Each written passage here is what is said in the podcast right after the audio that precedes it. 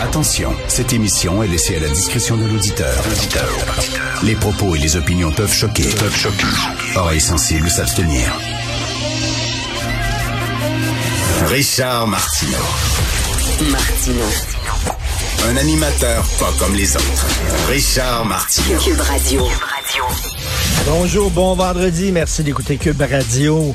Dans le répertoire mondial du théâtre, il y a deux rôles qui sont très convoités par les acteurs, par les comédiens. Bien sûr, le premier, c'est Hamlet de Shakespeare. hein.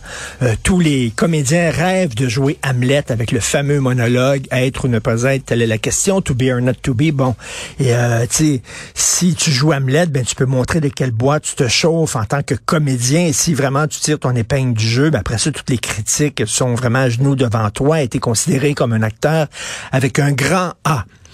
Le deuxième rôle, très important dans le répertoire, c'est Richard III. Alors Richard III, euh, c'est euh, encore une pièce de Shakespeare et c'était un roi, un monarque hein, qui a vécu pour vrai et qui est toujours dépeint à cause de la pièce de Shakespeare comme un petit bossu euh, qui traîne la patte, qui est aussi laid à l'extérieur qu'à l'intérieur, c'est-à-dire un personnage qui est vil, qui est vain, qui est cupide, qui est jaloux, qui est mesquin, qui est barbare et tout ça. Bref, une teigne, OK? Et Richard III, ben, c'est un rôle très important. Al Pacino a joué Richard III souvent sur les pièces, euh, sur, sur les planches, et le même, il est tellement obsédé par ce rôle-là euh, qu'il a réalisé un documentaire qui s'appelle, euh, qui s'intitule Looking for Richard. Et au cours du documentaire, il rencontre d'autres comédiens qui ont joué Richard III, puis il leur demande comment vous êtes préparé pour le rôle, comment vous avez abordé ce rôle-là, c'est quoi votre vision du personnage, etc. Richard III, c'est très important. Alors là, le 19 mai prochain, PBS, la télévision publique, va présenter une, représentation, une adaptation de Richard III. Et tenez-vous bien, Richard III est joué par une femme noire. Richard III était un personnage qui a vécu, c'était un homme blanc. Et là, ça va être joué par une femme noire. Et là, c'est la, la mode ces temps-ci. Cléopâtre va être euh, est montrée comme une noire dans un documentaire de Netflix. Anne Boylan, il y a une série sur Anne Boylan. Anne Boylan, c'est une des six femmes d'Henri VIII. Henri VIII a eu six femmes. Vous savez, euh, il était catholique, il voulait se divorcer. Euh, euh, le pape disait non, tu n'as pas le droit de te divorcer lorsque tu es catholique. Il dit, OK, je vais devenir protestant alors. Puis les protestants ont le droit de divorcer. Puis bon, puis il a tué deux de ses femmes. Il les a décapitées. Ben, à un moment donné, il a dit, regarde, ils viendront plus m'emmerder. Puis tout ça. Fait que, boum, il décapitait ses femmes. Et Rick Wakeman, L'organisme de Yes avait fait un album concept sur les six femmes d'Henri VIII qui était très beau.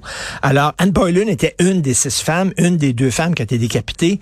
Ils ont fait une série sur Anne Boylan jouée par une femme noire. Elle est blanche. Anne Boylan. Euh, il y a eu une comédie musicale sur Broadway sur Hamilton, Alexander Hamilton, qui était un des euh, des pères fondateurs, euh, un des pères fondateurs des États-Unis. C'était un politicien, je crois, qui était comme l'équivalent du président du Conseil du Trésor ou quelque chose comme ça, un politicien très important. Ils ont fait une comédie musicale hip-hop, rap, qui a gagné tous les prix possibles et impossibles, tous les Tony, tout ça. Et euh, euh, Hamilton, qui était un homme blanc, est joué par un comédien noir c'est que c'est des personnages qui ont existé. Si c'était James Bond, je m'en fous. James Bond n'a jamais existé. Je m'en torche totalement. Moi, là, là. Astérix, à la limite, je m'en fous. Ça, c'est des personnages qui ont existé. Imaginez, puis Richard III, une minute, on a changé le sexe et on a changé la race. C'est rendu une femme noire.